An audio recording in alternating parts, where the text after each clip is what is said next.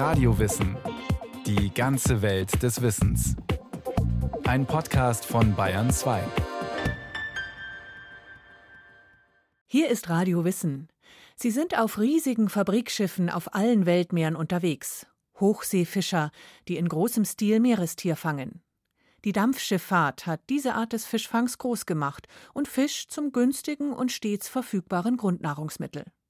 Gleichzeitig ist die Hochseefischerei mitverantwortlich für die Überfischung der Ozeane.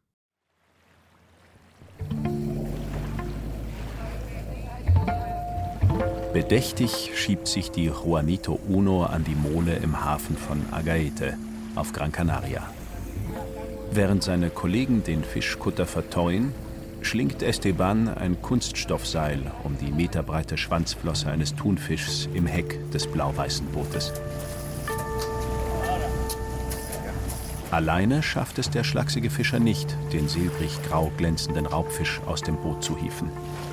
Am Ende ziehen drei Männer in gelbem Ölzeug an der Seilwinde.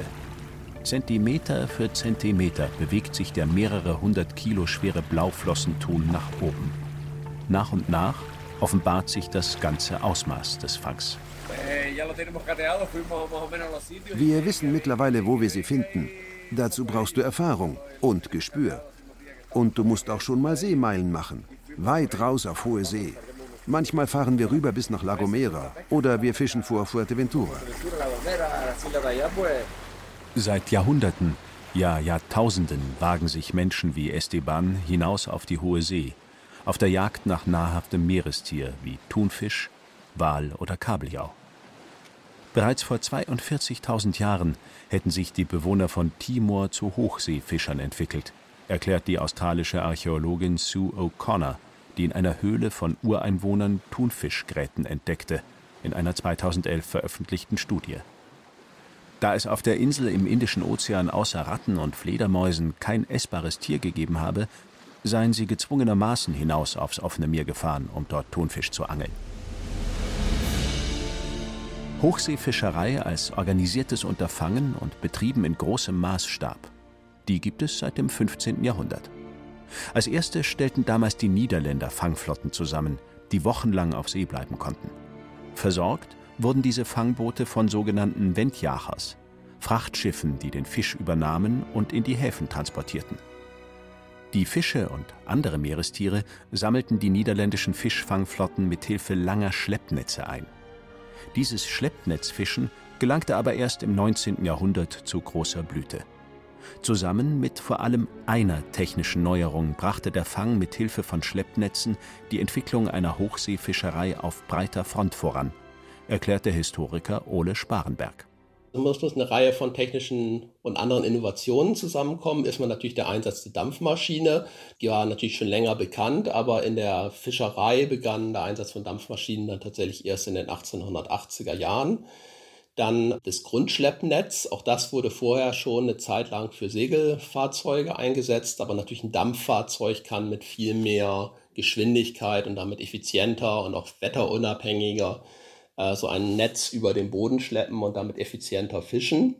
Eine andere technische Innovation, die auch schon ab den späten 1860er Jahren so langsam begann, war die Lagerung von Fisch auf Eis. Dampfantrieb und Eiskühlung in Kombination machten die Fischer also unabhängig von Zeit und Raum. Darin sieht Ingo Heidbrink, Professor für maritime Geschichte, den eigentlichen Beginn der modernen Hochseefischerei in dem Moment, wenn Sie den Fisch bereits an Bord schlachten und auf Eis lagern, haben Sie natürlich eine größere Seeausdauer. Sie können ungefähr Fahrzeiten bis zu drei Wochen nach dem ersten Fangtag damit erzielen und damit erhalten Sie die Möglichkeit, auf einmal die Küstengewässer zu verlassen und weiter entfernte Fanggründe anzulaufen. Der Fischfang, sagt die Paderborner Geschichtswissenschaftlerin Johanna Sackel, wurde zudem von der Dynamik der Industrialisierung erfasst und in diese eingebunden. Die Möglichkeit, große Mengen an Waren schnell über weite Strecken zu transportieren, veränderte die Fischerei grundlegend.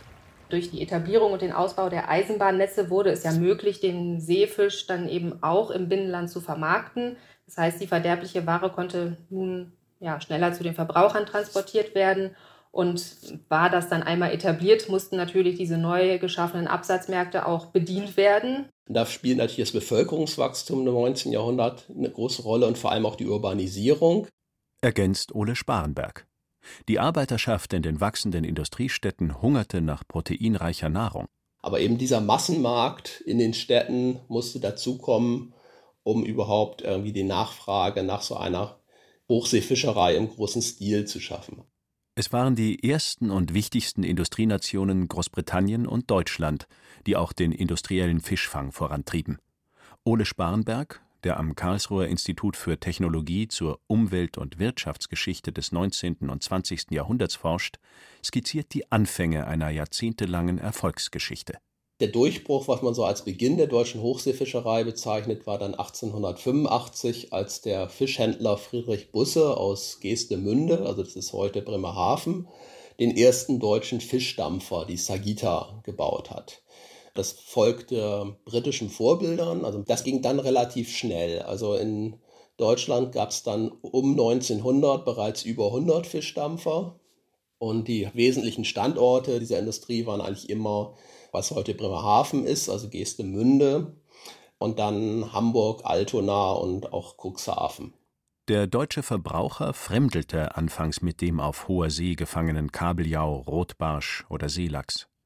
Zum einen hätten sowohl Fischhändler wie ihre Ware anfangs noch penetrant gestunken, weiß Sparenberg. Zum anderen waren viele nicht mit der Zubereitung, vor allem mit dem Ausnehmen der noch samt Innereien verkauften Meerestiere vertraut. Insofern gab es sehr früh dann schon ab den 1890er Jahren, 80er Jahren Werbemaßnahmen, Absatzförderung, sogenannte Seefischpropaganda. Man hat gezielt, ist man auf Großabnehmer wie Gefängnisse, Kasernen, Bergwerke und so weiter herangetreten, um da irgendwie Absatz für den Fisch zu schaffen. Also das war immer der Wundepunkt der deutschen Fischwirtschaft, dass es da immer ein Absatzproblem war. Und das Ganze war immer stark auf staatliche Förderung angewiesen. Das hat dann im Kaiserreich auch natürlich damit zu tun, dass es vor dem Hintergrund stand von Marinebegeisterung und Flottenrüstung. Das war irgendwie Fischerei Teil der deutschen Seeinteressen, wie das hieß. Und man sah auch immer die Hochseefischerei so als Rekrutierungsgebiet für die deutsche Marine. Also deshalb genoss das eben auch eine staatliche Förderung. Im Ersten Weltkrieg wurde in den Weiten der Nord- und Ostsee kaum gefischt. Vielmehr waren die Meere Schauplatz erbitterter kriegerischer Auseinandersetzungen, etwa zwischen den führenden Fischereinationen Deutschland und Großbritannien. Mit der kriegsbedingten Marinenhochrüstung erfuhren viele Schiffe indes eine Modernisierung. Nach Ende des Ersten Weltkriegs verdoppelte sich die Zahl der Boote der deutschen Hochseeflotte nahezu auf gut 400. Weiter befeuert wurde dieser Boom ab 1933 durch die Nationalsozialisten. Die NS-Diktatur, die unter einem Mangel an Devisen litt und einen Krieg vorbereitete, wollte möglichst unabhängig werden von Importen aus anderen Ländern, erklärt Ole Sparenberg. Der Historiker hat zu Hochseefischerei und Walfang im Rahmen der nationalsozialistischen Autarkiepolitik promoviert. Schlagwörter der damaligen Zeit waren die Fett- und die Eiweißlücke. Die Fett- und Eiweißversorgung konnte die Landwirtschaft trotz politischer Förderung, trotz der sogenannten Erzeugungsschlacht, konnten die das nicht decken. Man konnte einfach keine Autarkie, keine Selbstversorgung bei Fett und Eiweiß herstellen. Spätestens ab 1936 bewarben Staat und Wirtschaft Fisch als ideale devisenfreie Ernährung. Die Nationalsozialisten beschlagnahmten den überwiegenden Teil der deutschen Fischdampferflotte für den Dienst im Zweiten Weltkrieg. Etliche hochseetaugliche, zu Kriegsschiffen umgerüstete Fischereiboote wurden versenkt nach Ende des Krieges standen nur noch 58 Schiffe für den Fischfang zur Verfügung. Die Auflagen der alliierten Besatzer für den Bau neuer Boote waren streng. Bis 1949 war dieser ganz verboten. Doch danach konnte die deutsche Hochseefischerei relativ nahtlos an die technischen Errungenschaften der Zwischenkriegszeit anknüpfen. Nach dem Zweiten Weltkrieg sehen wir wahrscheinlich die größten Veränderungen in der Hochseefischerei überhaupt. Betont Ingo Heidbrink. Die einstigen Fischdampfer fuhren nun mit Dieselmotoren. Dazu betrieben die Boote ihre Fischerei als Heckfänger. Das Netz wurde nun nicht mehr über die Seite, sondern über das Heck eingeholt. Damit konnte man bei schlechterem Wetter und mit weniger Personal fischen. Sogenannte Fangfabrikschiffe entstanden, die den Fisch an Bord schlachteten, verarbeiteten und kühlten und damit theoretisch unbegrenzte Zeit auf offener See zubringen konnten, ohne dass der Fang verdarb. Mit einer der modernsten Flotten Europas gingen die deutschen Hochseefischer so ab den 1950er Jahren wieder auf große Fahrt. Auch fern der Heimat. In diesen ersten Maitagen heißt es klar Schiff. Schließlich wollen wir Ende des Monats mit diesen Schiffen bis zu den Shetlands, wo sich dann der Matthias aufhält. Und da gibt's noch eine Menge Arbeit, denn wir deutschen Logger fischen dort oben nicht allein. Beim Heringsfang trifft sich so ziemlich die gesamte seefahrende Bevölkerung Europas. Auch die DDR etablierte ab Ende der 1940er Jahre eine eigene Hochseefischerei. Deren Boote gingen zunächst in der Ostsee, bald darauf aber wie ihre westdeutschen Konkurrenten in der ganzen Welt bis vor Argentinien oder im Indischen Ozean auf Fangtour. Doch die Freiheit der Meere sollte bald der Vergangenheit angehören, sagt der Meeresforscher Ingo Heidbrink. Dies liege in einer völligen Umgestaltung der politischen Landkarte nach dem Zweiten Weltkrieg begründet. Das heißt, Island wird eine eigenständige, voll souveräne Nation. Grönland bleibt bei Dänemark oder geht zurück zu Dänemark, erlangt aber eine größere Autonomie in mehreren Schritten und als dritten Schritt Kanada bzw. Neufundland vor allen Dingen ist nicht mehr ein britisches Dominion, sondern wird Bestandteil von Kanada und damit haben wir innerhalb kürzester Zeit nach dem Zweiten Weltkrieg im Nordatlantik nicht mehr eine Gruppe von Kolonien beziehungsweise teilweise kolonial abhängigen Staaten, sondern souveräne Staaten, die agieren. Denn es ist keineswegs so, dass die sogenannte Hochseefischerei vorwiegend in den Weiten internationaler Gewässer stattfindet, wo sich die Fangschiffe nicht ins Gehege kommen, betonte Ingo Heidbrink. Das Gros der globalen Fischbestände befinde sich innerhalb von 200 Meilen vor der Küste von Staaten, die diese Gebiete als ausschließliche Wirtschaftszone nutzen dürfen. Hochseefischerei ist Küstenfischerei an fernen Küsten eigentlich oder nicht an fernen Küsten, sondern vor fernen Küsten. Und damit haben sie natürlich eine Konkurrenzsituation zur lokalen Fischerei. Ab Ende der 1950er Jahre führte dies zu Konflikten zwischen den führenden Hochseefischereinationen Großbritannien und Deutschland und dem Newcomer Island der plötzlich eine Zone von mehreren Meilen vor seiner Küste ausschließlich für die eigenen Fischer beanspruchte. Island schaffte es bis Mitte der 70er Jahre, seine Fischereigrenzen von 4 auf 12, dann auf 50 und zuletzt auf 200 Seemeilen auszuweiten. Damit schuf der junge Inselstaat im Nordatlantik einen Präzedenzfall. Die Karten im Konkurrenzkampf um die ertragreichsten Fischereigründe wurden neu gemischt. Und das hat natürlich für diese traditionellen Hochseefischereinationen wie Deutschland und Großbritannien ernste Auswirkungen gehabt. Der deutschen Hochseefischerei brachen insofern ihre Fanggründe weg.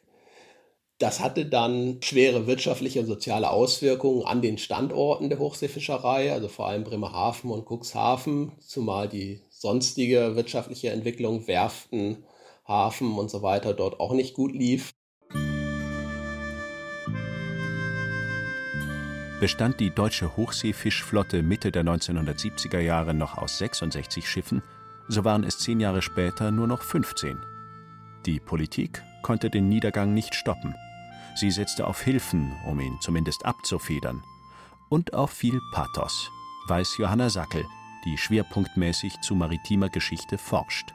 Da hat man dieses Bild des Hochseefischers kreiert, wo der Hochseefischer so als ein heroischer blonder Mann dargestellt ist, der in die Ferne blickt und man ansieht, dass er mit allen Wassern gewaschen ist. Der Hochseefischer wurde verbunden mit den Eigenschaften Tapferkeit und natürlich auch äh, Heldenmut. Ja, also das waren so die beiden Eigenschaften, die man da auch in der Öffentlichkeit versucht hat, ja, bekannt zu machen und vor allen Dingen dann eben auch seitens der Politik das stark zu machen und somit auch zu rechtfertigen, warum diese Branche Unterstützung erfahren sollte. Tatsächlich schien und scheint der Beruf des Hochseefischers Mut zu erfordern. Er zählt laut einer 2016 veröffentlichten Auswertung des US-amerikanischen Amts für Arbeitsstatistik zu den gefährlichsten Berufen der Welt. Besonders der Thunfischfang führt zu etlichen, auch tödlichen Arbeitsunfällen auf hoher See. Immer wieder werden Fischer ins Meer oder auf die Planken geschleudert, wenn der mehrere hundert Kilo schwere Raubfisch im Todeskampf um sich schlägt. Auch Esteban, der gerade vom Thunfischfang auf dem Atlantik ins kanarische Fischerdorf Agaete zurückgekehrt ist, kann dazu Geschichten erzählen. Es ist eine gefährliche Arbeit. Wir kämpfen ja mit dem Thunfisch quasi Mann gegen Mann. Das kann Stunden dauern. Er hat scharfe Zähne und Flossen, über die du dir allerlei Verletzungen zuziehen kannst. Spannt sich die Fangleine, ist das wie ein Messer, durch das du Finger oder auch mal einen ganzen Arm verlieren kannst. Der Rentner Jano, der das Gespräch auf seinem Plastikstuhl mit anhört, nickt versonnen. Der 89-Jährige fischte seinerzeit selbst auf einem kleinen Fischkutter auf dem Atlantik. Als dann gegen Ende der 1960er Jahre immer mehr Hochseeschiffe großer Unternehmen in den Hafen von Las Palmas kamen, heuerte Jano an. Wir haben vor allem vor der afrikanischen Küste gefischt, haben dort Thunfisch, aber auch andere Arten gefangen. Wir waren zwei Dutzend Seeleute und 25 Tage auf See unterwegs. Es war eine harte, aber schöne Zeit. Während in den 60er und 70er Jahren die deutsche Fischereiflotte schrumpfte, begann der unaufhaltsame Aufstieg Spaniens zur wichtigsten europäischen Hochseefischereination. Diktator Francisco Franco verfolgte das Ziel, sein Land zu einer globalen Fischereimacht zu machen und steckte viel Geld in den Ausbau der heimischen Hochseefischerei. Spanien kam dabei lange zugute, dass es sich nicht mit souveränen Staaten herumschlagen musste, die auf ihre Fischereizonen pochten, sondern mit der Westsahara eine Kolonie besaß, vor deren Küste man reichhaltige Fischgründe ausbeuten konnte.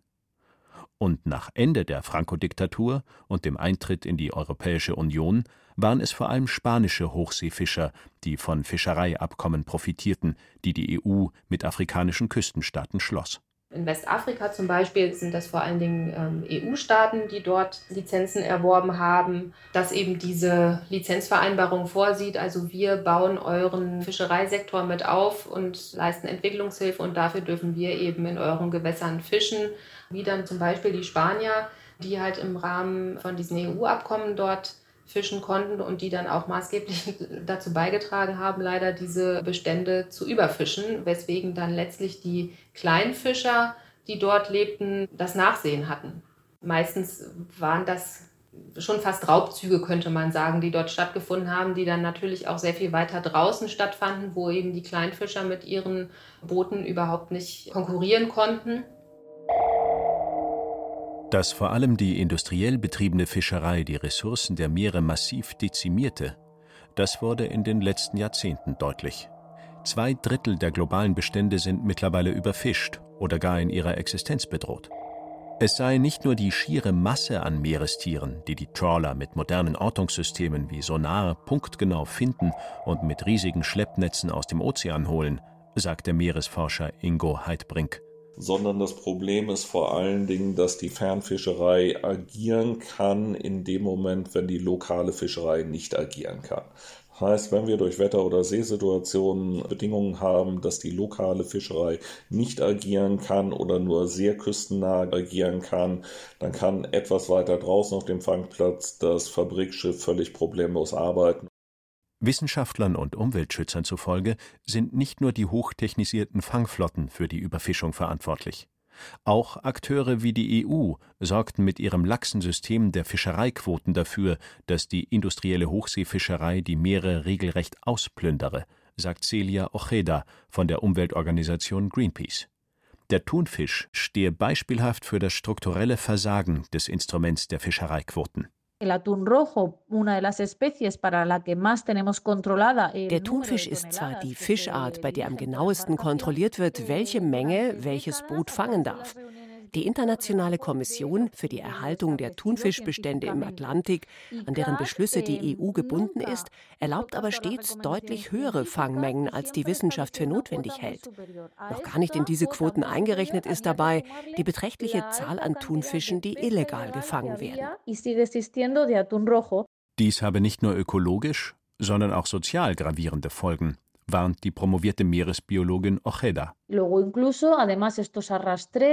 Die Wildwest-Methoden dieser industriellen Fischerei führen neben offensichtlicher Nahrungsknappheit in den Küstenregionen auch zu schweren sozialen Verwerfungen. Etliche Fischer sehen daher keine andere Möglichkeit, als mit ihren Booten übers Meer nach Spanien, nach Europa zu flüchten. Paradoxerweise fördere die Politik global weiter solche Fischerei in großem Stil um die wachsende Nachfrage der Weltbevölkerung nach Meerestieren zu stillen, klagt die Greenpeace-Aktivistin. Den globalen Heißhunger auf Fisch decken zunehmend Fabrikschiffe wie die Annelies. Der mit 144 Metern Länge und einer Verarbeitungskapazität von 350 Tonnen pro Tag größte Trawler der Welt ist indes durch illegale Fischerei vor der irischen Küste aufgefallen. Auch die derzeit wichtigste Hochseefischereination China macht regelmäßig durch Piratenfischerei Negativschlagzeilen. Der Meereswissenschaftler Ingo Heidbrink ist angesichts solcher Entwicklungen pessimistisch, was den Willen und die Fähigkeit der Küstenstaaten sowie internationaler Organisationen angeht, legaler wie illegaler Überfischung Einhalt zu gebieten. Ich sehe keinerlei Anzeichen, dass diese Prozesse, dass wir auf der einen Seite eine Modernisierung der Fischerei haben, dass wir auf der anderen Seite steigende Nachfragen haben, irgendwo zum Ende kommen in globaler Hinsicht. There is always another fish available. Es gibt immer einen anderen Fisch lautet der Titel einer Studie von Ingo Heidbrink, in der dieser untersucht hat, wie deutsche Hochseefischer die Quoten zur Fischfangbeschränkung übergingen. Heidbrinks Kollege Ole Sparenberg kann diese Erkenntnis aus historischer Erfahrung bestätigen. Wenn man sich die Geschichte der deutschen Hochseefischerei anguckt, ist es oft eigentlich eine Geschichte von Expansion. Also sozusagen man fängt ein Gebiet leer und geht dann zum nächsten.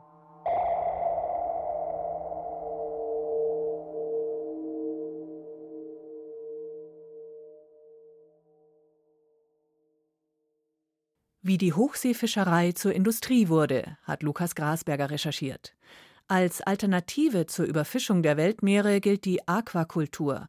Allerdings gibt es auch dort Probleme. Darüber und über Ideen, wie Aquakultur ertragreich und ökologisch nachhaltig sein könnte, erzählt die Radiowissen-Folge Aquakultur Tierzucht in Wasserfarmen. Zu finden im BR Podcast Center. Den Link dazu gibt's in den Show Notes.